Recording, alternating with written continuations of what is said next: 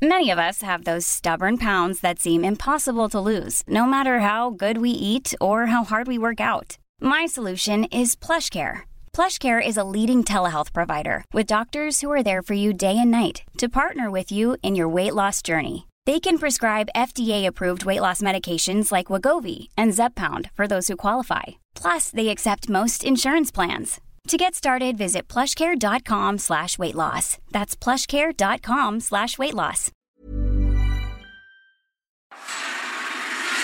El dedo en la llaga. Había una vez un mundo en el que nadie creía. Un país de historias inexplicables. Una nación con personajes asombrosos.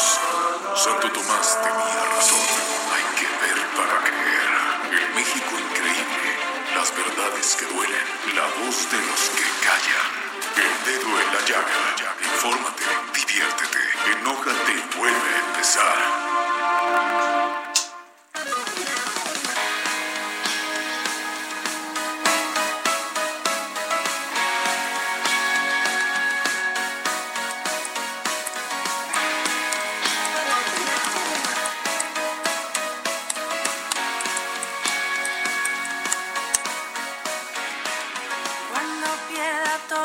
Las partidas, cuando duerma con la soledad,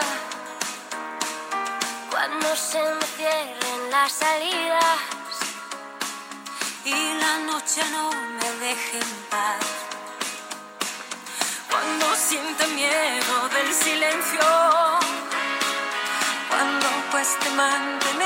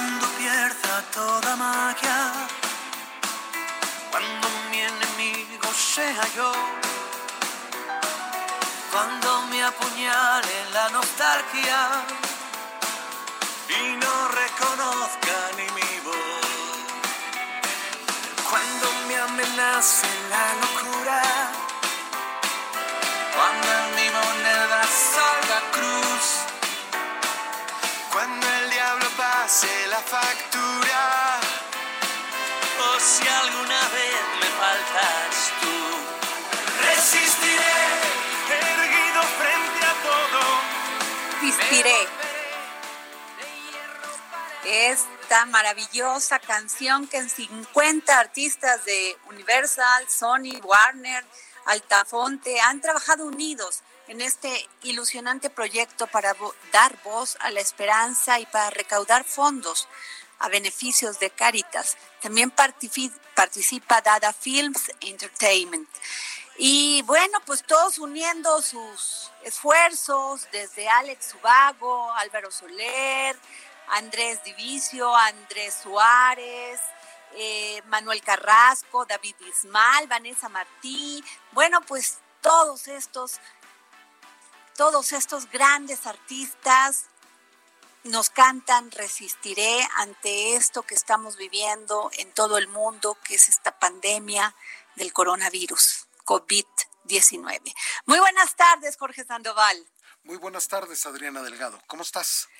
Muy bien, Jorge Sandoval, empezando este dedo en la llaga del jueves 2 de abril del 2020 con mucha emoción y con todo el ánimo, con todo el ánimo este, creyendo en la fe, teniendo fe y teniendo esperanza de que todo esto va a pasar. Efectivamente, como esta canción que elegiste para pasar el día de hoy, pues eso es lo que tenemos que hacer, resistir. Así es, hay que resistir, hay que alimentarse bien, hay que estar tranquilos, hay que, como dice la Organización Mundial de la Salud, hay que hacer ejercicio dentro de nuestras casas, eso no lo impide. Hay que convivir, hay que saber convivir, hay que dejar el estrés porque esto pues hace que tengamos un organismo mucho más débil. Efectivamente, y la salud mental en estos momentos es muy importante, ya que todos nos encontramos en mucho estrés, en mucho estrés, entonces hay que tomarlo con calma, como bien dices. Bueno, pero ¿por dónde nos escuchan, Jorge Sandoval? Pues nos están escuchando ya en prácticamente en todo México. Saludamos a nuestros amigos del Estado de México, de Morelos, de Tlaxcala, de Querétaro, de Guerrero, de Puebla, de Hidalgo.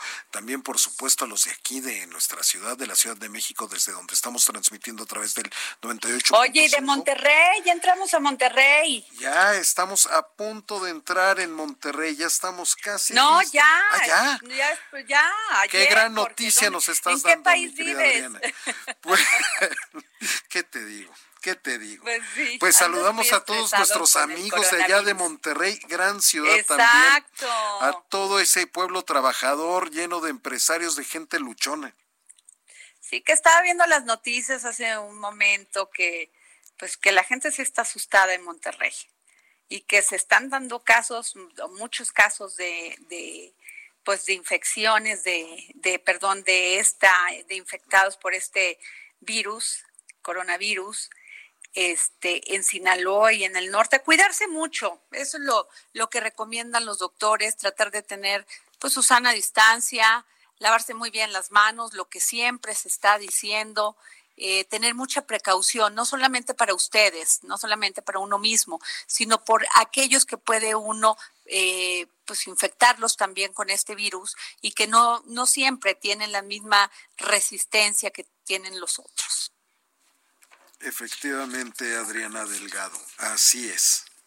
Bueno, pero déjeme decirte, Jorge, que previo al domingo, cuando se espera que el jefe del Ejecutivo, Andrés Manuel López Obrador, haga pública su medida de acción para salvar las finanzas de México, esta tarde, en estos momentos, están comiendo los, los hombres de, que conforman esta cúpula empresarial con el presidente en Palacio Nacional.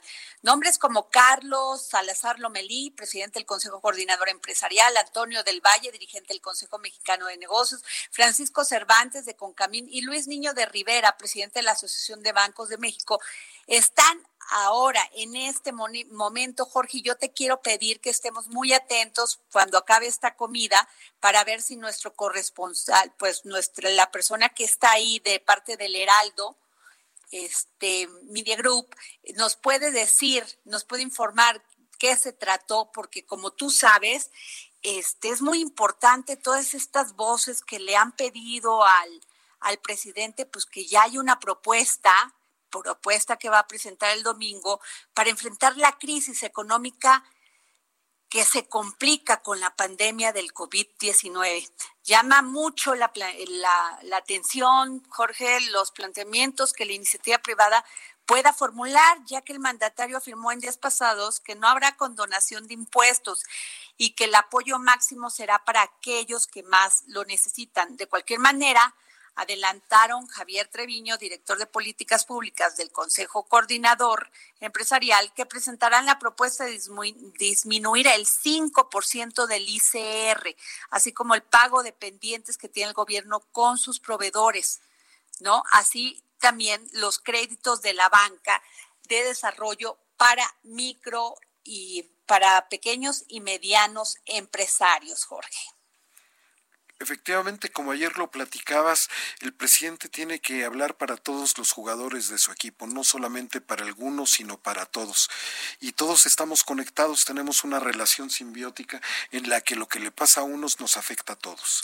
No, bueno, y además es muy importante porque hemos visto muchos videos que se han publicado en las redes sociales donde muchos empresarios, microempresarios sobre todo, alzan la voz y dicen, señor presidente o gobierno federal, yo voy a cerrar mi, mi restaurante por dos meses, pero aún así tengo que seguir pagándole a mis empleados, tengo que hacerle frente a esta crisis y pues sí pedimos que el gobierno nos pueda apoyar y yo creo que sí es importante y hasta necesario, Jorge. Así es, como tú bien lo dices, y ya se encuentra ahí Francisco Nieto listo para darnos cuenta de lo que ocurra ahí en esa comida, Adriana. Pues te voy a pedir que Francisco Nieto ahí nos informe cuando vayan saliendo qué, qué este, opiniones podemos rescatar de estos líderes empresariales, ¿no? O de Luis Niño de Rivera en su caso. Así es. y bueno, te cuento otra. Fíjate que el, el ministro de la Suprema Corte de Justicia de la Nación, el, ministro presidente Arturo Saldívar informó que analiza con el Poder Judicial de la Federación opciones y medidas que tomarán a partir del 20 de abril las cuales se darán a conocer oportunamente. Recordemos que los ministros suspendieron actividades desde el miércoles 18 de marzo y se retomarían los trabajos en la sede luego del 19 de abril ante la amenaza del coronavirus. Importante destacar que en sus labores no se detuvieron por completo, ya que quedó una guardia para recibir demandas urgentes y resolver sobre suspensiones. El presidente de la Suprema Corte, Arturo Saldívar, informó que los ministros laborarán de forma remota, aunque permanecerán pendientes por si se presenta alguna eventualidad. Y esto va porque acuérdate que, que oficialmente pues se dijo que la, la emergencia va a durar hasta el día 30 de abril. Por lo, por lo pronto. exacto. Entonces vamos a ver cómo se desarrolla esto y vamos a ver cómo, pues cómo le, cómo este, pues qué dice también la Suprema Corte que va a hacer después del 20 de abril. Efectivamente, porque ahí el trabajo no se puede rezagar y menos en el tema de justicia. Así es. Y bueno, Jorge, ¿cómo empezamos este dedo en la llaga? Pues mira, empezamos desde Washington, que ya se encuentra tu amigo, compañero Armando Guzmán, corresponsal del Heraldo Media Group. Muy bien, a ver, este, y este, ¿cómo estás, querido? ¿Ya me oyes? Mucho gusto estar con ustedes, como siempre. Qué bueno. cuéntanos todo, porque ya que el señor Trump ya mandó la guardia a, este, a, a, Venezuela, con todo esto que está pasando de los índices, de, de cómo se está este, pues desarrollando todo esto de la pandemia en Estados Unidos, es terrible. Voy a decir, Ahora, te voy a dar una cifra y luego te voy a dar un número. La cifra es 90%. Es un 90% de la gente de Estados Unidos que está metida en su casa, que no sale, en algunos lugares no sale por, por convicción, por conciencia, en otros no sale porque los estados o las ciudades donde viven ordenaron que no salieran. Y entonces, ante esta situación, si tú vas a la calle, la policía te detiene y te puede multar Ah, si no tienes una razón válida para estar fuera, hasta con 500 dólares. Y es la única manera de provocar que la gente tome conciencia realmente y se dé cuenta de lo grave que es esta situación. El contagio no solamente es por tos o por estornudo, a pesar de que esa tos y ese estornudo pudiera dejar ah, lo que se llaman droplets, que son gotitas, mm, minúsculas gotitas de, de saliva que pudieran estar contaminada. Si un estornudo puede durar en un lugar cerrado hasta tres horas en el aire y en esas tres horas se puede contagiar de coronavirus. Y este tipo de, de, cuestión, cuando el coronavirus te causa la infección del COVID-19, entonces lo que tienes es una reacción que va a ser completamente independiente una de otra. Tú, ah, Jorge y yo podemos tener reacciones completamente distintas y puede ser que a ti no ni siquiera tenga síntomas, puede ser que Jorge se sienta como si tuviera la peor gripa del mundo y puede ser que yo me muriera en tres días. Entonces, ah, así es, así es de drástico y eso es una de las cuestiones que impiden que haya realmente una cura y, y una solución para todo esto. Entonces, estamos, por ejemplo, en el estado de Virginia, estamos encerrados hasta el 10 de junio. Y entonces el 10 de junio se abrirá y se verá qué es lo que, qué es lo que pasa. Ah, yo tengo la ventaja de poder transportarme de mi, oficina a mi casa, no pararme en ningún lugar, y en mi oficina está en los perímetros cerrados, entonces, y no dejo entrar a nadie más, etcétera. Hay una serie de cuestiones de, de precaución que uno toma. Pero esta, esta situación llevó hoy a que el nivel de desempleo en Estados Unidos sea de más de 6.6 millones de personas. Nunca en Estados Válgame Unidos Dios, qué barbaridad. 6.5, 6.6, y es un poquito más, de millones de personas sin trabajo. Precisamente por lo que ustedes estaban co- comentando, porque el- los restaurantes están cerrados, porque las tiendas están cerradas, porque el dentista está cerrado, el abogado está cerrado, el plomero no se puede atender. O sea, estamos, estamos realmente ante una parálisis que jamás nadie había visto.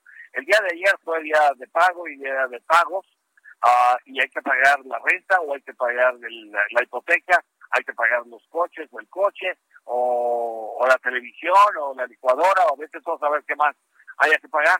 La gente no tenía dinero y entonces esto llevó un efecto multiplicador porque tú le pagas al señor que te cobra la renta o la hipoteca, pero este señor tampoco le puede pagar al banco, el banco no puede hacer préstamos, esos préstamos iban a ser para el dentista, el dentista no puede comprar el equipo que ya tenía encargado. O sea, vas haciendo una cadena que es verdaderamente favorosa y en este momento es en el que estamos aquí.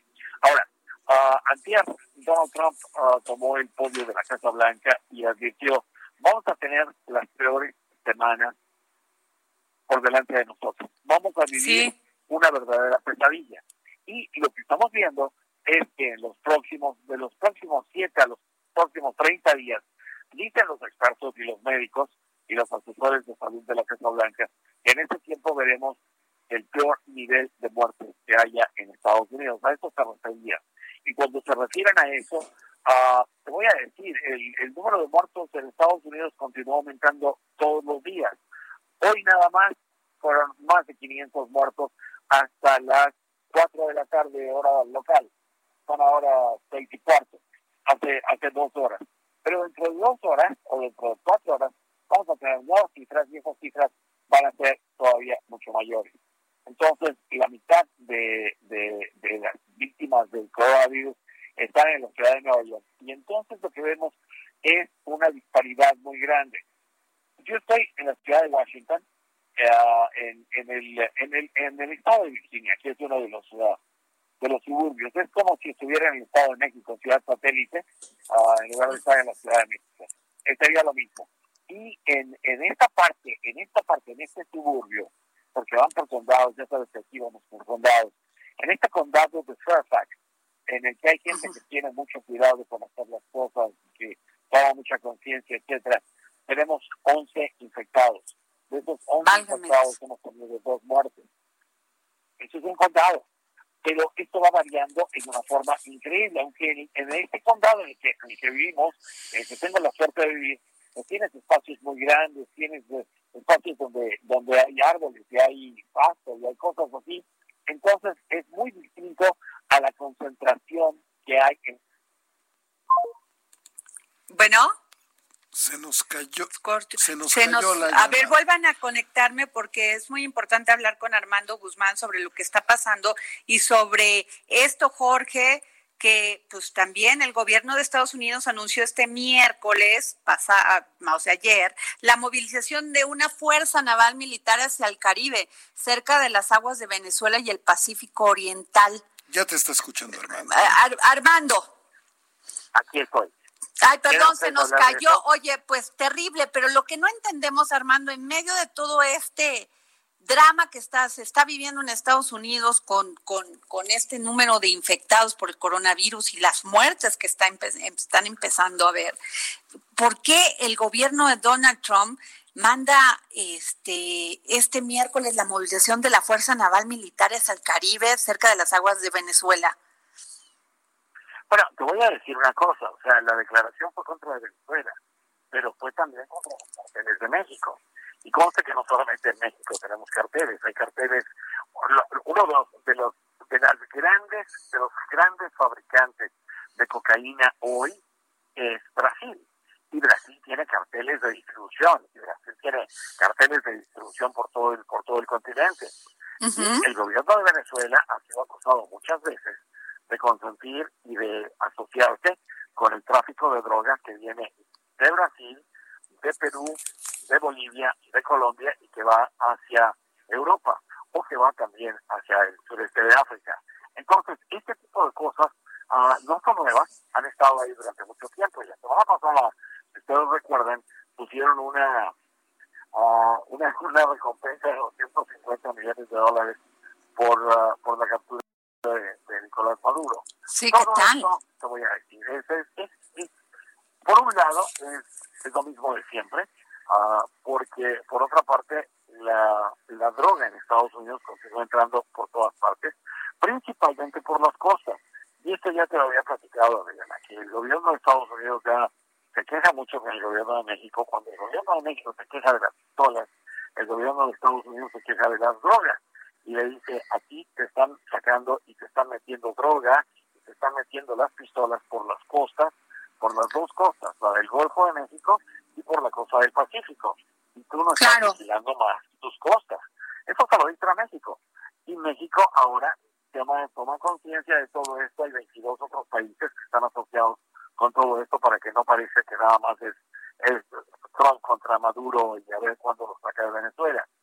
Yo te voy a decir, me he cansado de hablarle a cuánta gente se me ocurre y a cuánta fuente tengo en, servicios militares y en todas partes para preguntar si vamos a una, si estamos preparando una invasión a Venezuela y si van a, ir por la cabeza de Maduro y lo vamos a sacar de ahí.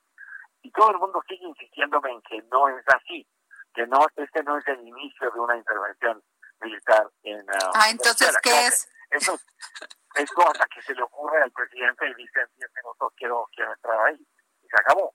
Pero mientras tienes tú, lo decía Marco Rubio, el senador por, por Florida, decía, si yo tuviera, y esto nos lo dijo en una reunión por teléfono hace un par de días, si yo tuviera a las fuerzas militares y las fuerzas navales hostiles de Estados Unidos en mis costas, o cerca, muy cerca de mis costas, yo empezaría a pensar qué es lo que tengo que hacer en el futuro y cómo tengo que manejarme.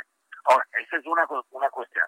Junto con todas estas noticias que estamos hablando del coronavirus y de las cifras esas espantosas que les di, que por cierto, el 90% de la gente en Estados Unidos equivale a 300 millones de personas, que son los que están encerrados. 300 millones de seres humanos. es una barbaridad.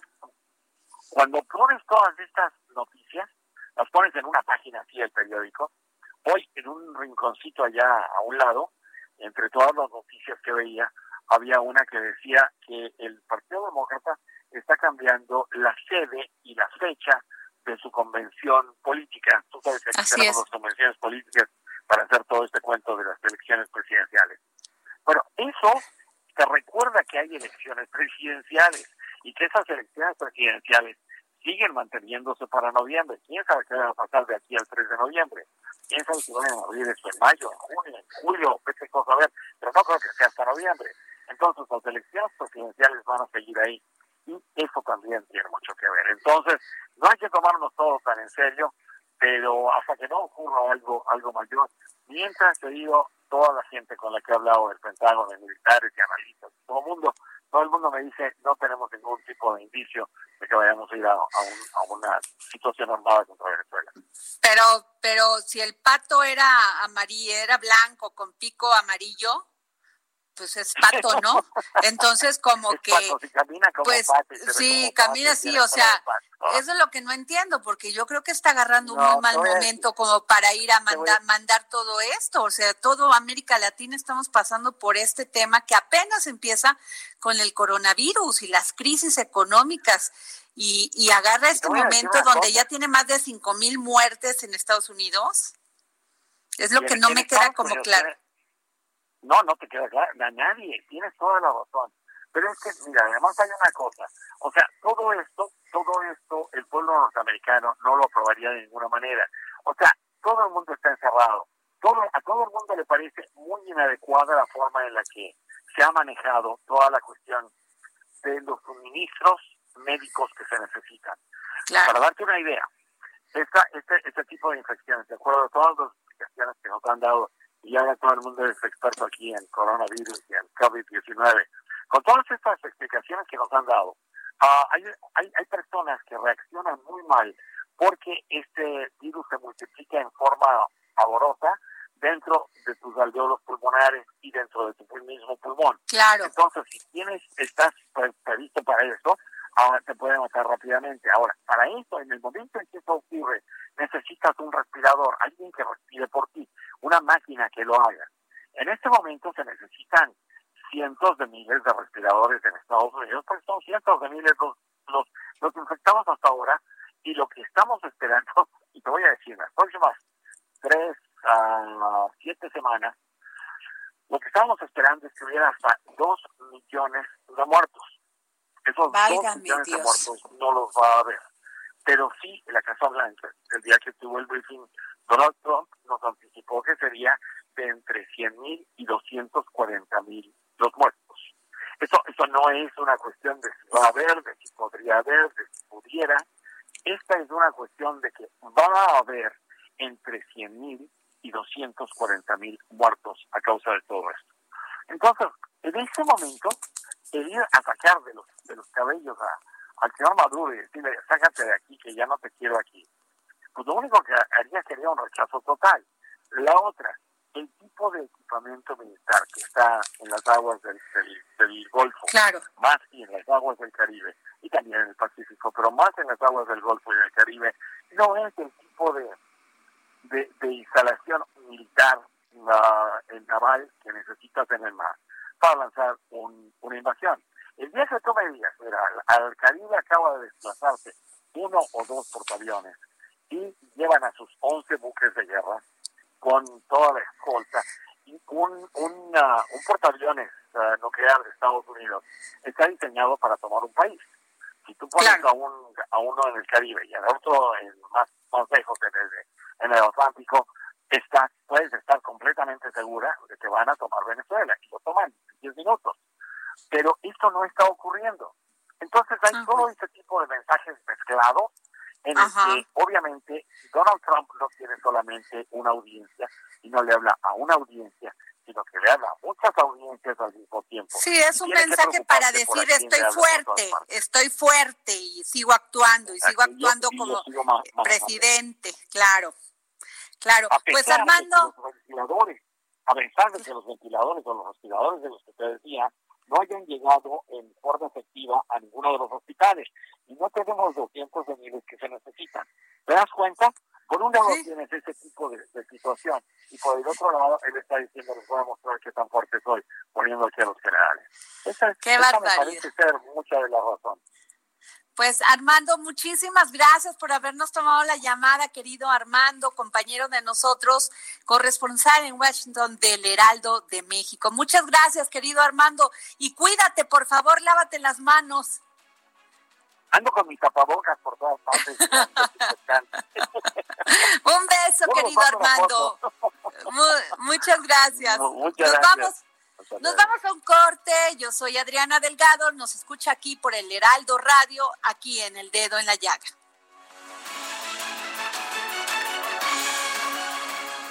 Sigue a Adriana Delgado en su cuenta de Twitter, arroba Adri Delgado Ruiz. Además, te invitamos a enviar tus opiniones y comentarios en texto o por mensaje de audio a través del WhatsApp al 55 25 44 33 34. Y si quieres escuchar El Dedo en la Llaga del Heraldo Radio en cualquier momento y donde quiera que te encuentres, descarga el podcast disponible en Spotify y iTunes.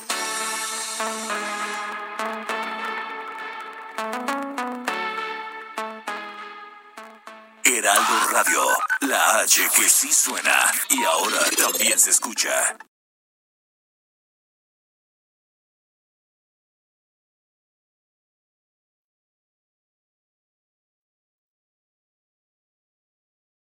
Heraldo Radio, la H que sí suena y ahora también se escucha.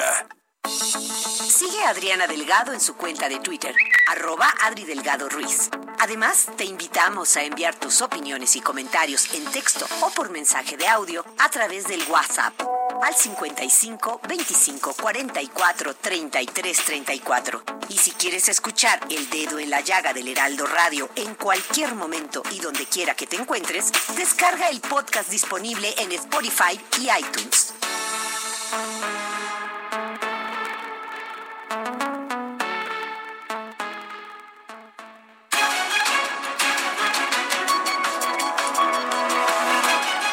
Dedo en la Llaga, Adriana Delgado.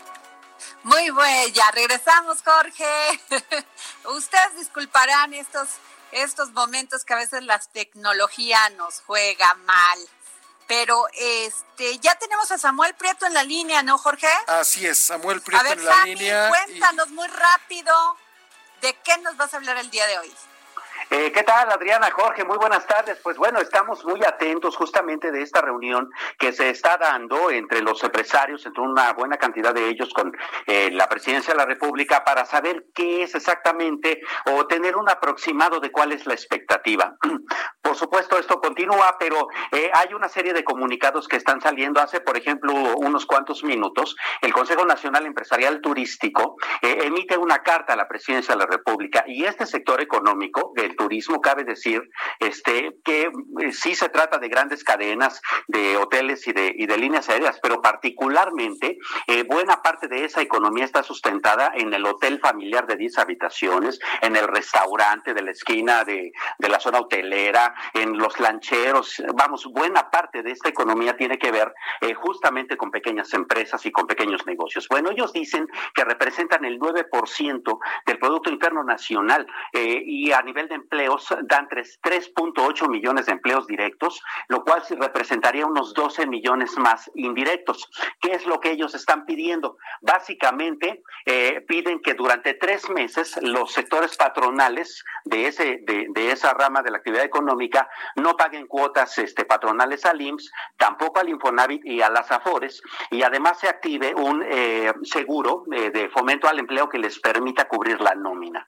¿Hasta qué punto el gobierno va a acceder? Bueno, eso lo sabremos el domingo, pero eh, así como este, hay otros sectores que están pues poniendo sobre la mesa tanto las circunstancias que están viviendo en este momento, que en todos los casos son complejas, y están pi- pidiendo también los apoyos que consideran adecuados. ¿Qué dice el gobierno? Bueno, hasta este momento obviamente no hay una respuesta específica, la habrá el domingo, dice el presidente, pero la Secretaría de Hacienda, por ejemplo, en sus precriterios de política económica, ya establece que este año vamos a decrecer el tamaño de nuestra economía, se va a hacer más pequeño en 3.9%, que es bastante. Eh, por supuesto, no tiene que ver mucho tal vez con la eh, baja en la, eh, de la crisis, por ejemplo, de 1995, que fue la peor de la historia, en que decrecimos casi 10%, pero 3.9% significa muchos millones de empleos y muchos millones este, de, de- en cuanto a dinero perdidos.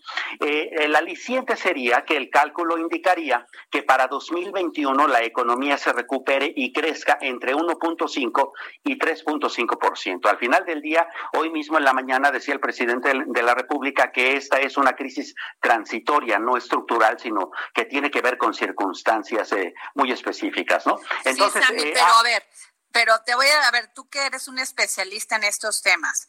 O sea, una empresa que pierda dos meses, ¿sí? Sin tener ingresos, difícilmente se recupera en dos, tres meses. pero por supuesto, claro, O porque sea, al final le, del le día va a llevar lo uno o dos años. Porque si traes le va- cargando, acuérdate que lo que traes cargando ahorita, cuando tus trabajadores no, no, pues no pueden trabajar y tú les sigues pagando y además sigues, pues te quedaste con toda la materia prima y todo esto, empiezas a tener una deuda. Sí, por supuesto. Y no solamente una deuda desde el punto de vista de lo inmediato, sino que vas a tardar en conseguir clientes para tu producto o tu servicio, ¿no? Mira, Entonces, te hablo eh, de las automotrices, o sea, de las, de las agencias que venden coches. Sí, Sencillamente, ya compraron los modelos del 2020. ¿Sí? Ahorita, con esta crisis, ¿a cuánto tiempo va a tardar? Van a tener el inventario, si te gusta bien, hasta mayo o a junio, sin poder vender, Bien, si bien no va, lo que vendían. exacto. ¿Y qué van a hacer con esos coches? Porque el nuevo modelo o el, el salen en junio, en julio, en julio, este, agosto o en es. septiembre. Te quedaste Así con es. un inventario que ya perdió valor.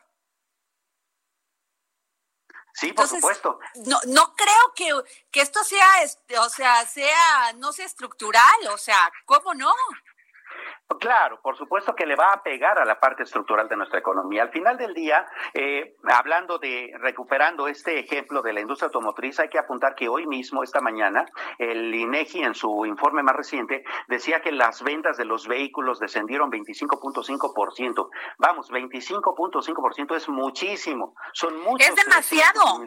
¿No? Entonces, no solamente es ese, ese stock que no se vendió, sino como bien dices, pues va a quedar obsoleto dentro de poquitos meses, ¿no? Entonces, y así va a pasar con todos, Sami. O sea, sí, los que se, los que venden tecnología es un inventario que ahí se les va a quedar, porque ya inmediatamente viene otro, otro esquema de tecnología. Sí, claro, más el asunto del retraso en la red 5G que nos hará migrar de nuevo posteriormente a ello y una serie de otros mecanismos económicos eh, pues que se tienen que, que se tienen que continuar en el ciclo económico. Se esperaría que los anuncios del de, próximo domingo tuvieran que ver con una, una serie de medidas anticíclicas que pudieran romper justamente con eso. Eh, ¿Cuál es la expectativa? Bueno, el presidente mismo ha dicho que no habrá apoyos grandes eh, fiscales, pero ha anunciado una serie de otros mecanismos como la ayuda a las microempresas, a las pymes, etcétera. Eh, habrá que ver si el tamaño de la solución, y esa es la gran expectativa, tiene que ver con el tamaño del problema, es decir, si es proporcional por lo menos en cuanto a las posibilidades reales, oficiales de presupuesto para afrontar el asunto. Pues así debe de ser, Sami, porque la microempresa no todos podemos ser grandes empresarios, pero pues aquellos que tenemos una microempresa, sí nos pega durísimo, te quedas con inventarios, tienes que pagar gente, o sea, es toda una cadena que se va construyendo y, y sin, sin tener posibilidades de voltear a ver y que alguien te rescate. Claro, y además con la responsabilidad social que te genera el hecho de que aunque tú no tengas ingresos como pequeño empresario, pues sí necesitas pagarle a tu gente. Al final del día, las personas son lo importante en este asunto. Así es, Ami. Pues muchas gracias por tu comentario, muy interesante y muy oportuno. Gracias a ti. Buenas tardes para todos. Muy buenas tardes. Y bueno, este, fíjense que hoy tengo un invitado maravilloso siempre he sido admiradora de él desde que veía su informativo cultural del Canal 22, Luz Verde y la Oveja Eléctrica.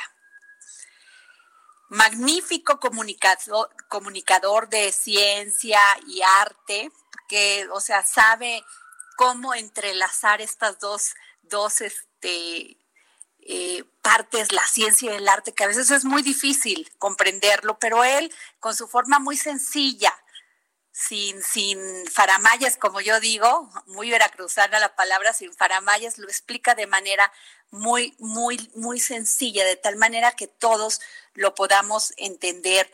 Autor también de Tocar lo Invisible, el libro del destino, el novelista miope y la poeta hindú.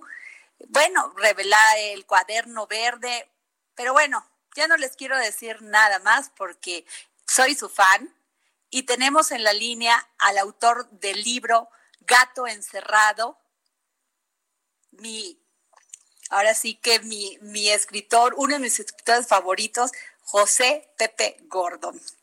Muy buenas tardes. Buenas tardes, muchas gracias Adriana. Pepe, ¿te puedo hablar de ti, de tú? Por supuesto, por supuesto. Pepe, qué maravilloso libro hiciste. Muy diferente a los demás.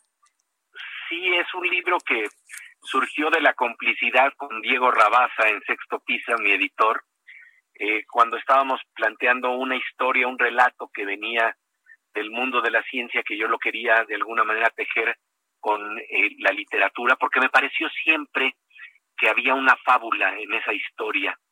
Y cuando empezó a leer la historia mi, eh, editor, de, repente me dijo, oye, ¿y si esto lo hiciéramos pop-up?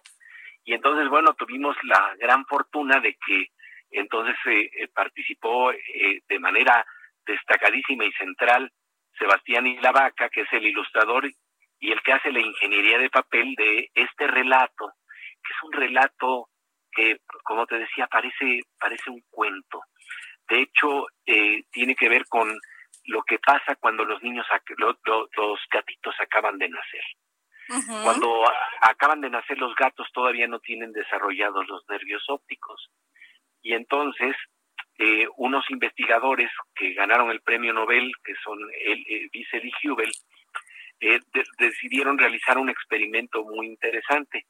Eh, dado que los primeros días de los gatitos son críticos para desarrollar la posibilidad de ver, determinar las conexiones cerebrales que permiten ver, entonces en esos días críticos los encerraron dentro de una caja, en donde solamente podían apreciar líneas horizontales. Cuando los sacaron de la caja, pues resulta que siempre se tropezaban con las patas de las sillas y de las mesas y de repente pues claro me queda me, queda la conexión de saber que tal vez nosotros los seres humanos también somos como esos gatitos que hemos estado acostumbrados a ver un cierto mundo. Estamos también sin embargo dentro de una cajita que no nos permite ver otras cosas. Y creo que hoy cuando estamos viendo lo que está pasando el mundo de crisis que estamos enfrentando es obvio que tenemos que saber a salir a pensar fuera de la caja. Y salir a pensar fuera de la caja para mí implica tener más generosidad y altura de miras para descubrir el dolor del otro y también cómo aliviarlo. Qué bonito, Pepe. A ver, yo escuché, estuve escuchando varias entrevistas que has dado, querido Pepe. Y esto que decías, que las palabras, pues muchas veces son las que nos ponen los límites. Creemos más en ellas que nosotros mismos. Sí, porque lo que pasa es que las palabras se pueden volver una cárcel. Eh, el, gran crítico de la cultura que falleció precisamente en este año y aquí entremos en la memoria, que es George Steiner, decía que con una sola palabra que le dices de manera equivocada a un niño o a un adolescente, puedes abrir o cerrar un mundo. Las palabras nos limitan, pero también nos abren mundos. Y entonces el problema es que a veces nos encerramos en conceptos, en ideas viejas que ya no nos permiten ver otras cosas. Entonces, parte de los límites que tenemos para apreciar una realidad más amplia tiene que ver con los límites de nuestros sentidos, que afortunadamente se expanden a través de los ojos de la ciencia, que por ejemplo nos hacen eh, ver una, un agujero negro, que un agujero negro pueda tomarse una selfie cósmica y pueda verse a sí mismo gracias a nosotros. Eh, llegamos a rincones del universo que jamás ah, podríamos haber podido apreciar gracias a la extensión de los sentidos que nos da la ciencia. Pero también necesitamos extender nuestras ideas, extender nuestros conceptos. Me acuerdo que Carlos Fuentes decía que destruimos a la otra persona cuando somos incapaces de imaginarla, cuando somos incapaces de entender que hay un mundo más rico y más amplio en la otra persona, pero a veces las palabras etiquetan a la otra persona y en esa etiqueta es como si fuéramos entomólogos que metemos un alfiler para clavar para siempre a un insecto y con en, ese movimiento lo que estamos haciendo es dejar de apreciar toda la realidad que tiene la otra persona que está en, enfrente de nosotros. Lo etiquetamos y cuando lo etiquetamos con ciertas palabras, perdemos toda la riqueza interna que tiene esa persona. Entonces los muros que tenemos que saltar no son tan solo los muros de nuestra percepción, sino los muros de nuestras ideas. Así es, Pepe. Pepe, y yo te pregunto una cosa. En estos momentos que estamos viviendo eh, pues terribles por lo de la pandemia. Tenemos miedo, hay miedo entre los mexicanos.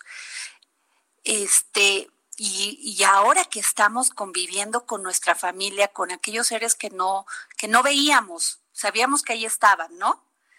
Teníamos, este, los amamos, pero nunca los, nunca, nunca nos ponemos a, a verlos, a verlos con amor, a, observarlos, a, a, tratar de ser empáticos con ellos.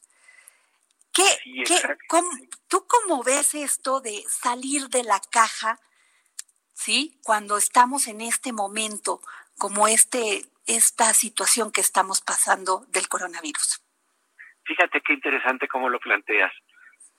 Salir de la caja, ¿qué quiere decir? Si estamos encerrados ¿Estamos encerrados realmente o podríamos seguir ampliando nuestros conocimientos a pesar de nuestros límites. Creo que esa es la clave, darnos cuenta que tal vez estamos teniendo una oportunidad de regresar a casa. Cuando se habla de la idea de quédate en casa, los que tenemos el privilegio tal vez de tener algunos días más, de poder estar precisamente en esa posibilidad, eh, estamos hablando de que no es nada más quedarnos en casa, sino lo que descubrimos en casa. Y eso es pensar fuera de la caja, porque hemos estado acostumbrados a ver el mundo y a los que nos rodean con, con estereotipos eh, y no nos, no, no, los apreciamos realmente. Una pandemia a veces tiene la terrible oportunidad de hacernos vernos de una manera distinta. ¿Por qué? Porque cuando nos ponemos un cubrebocas, solamente le podemos ver los ojos a la persona que tenemos enfrente y tal vez empezamos a ver lo que está detrás de los otros ojos.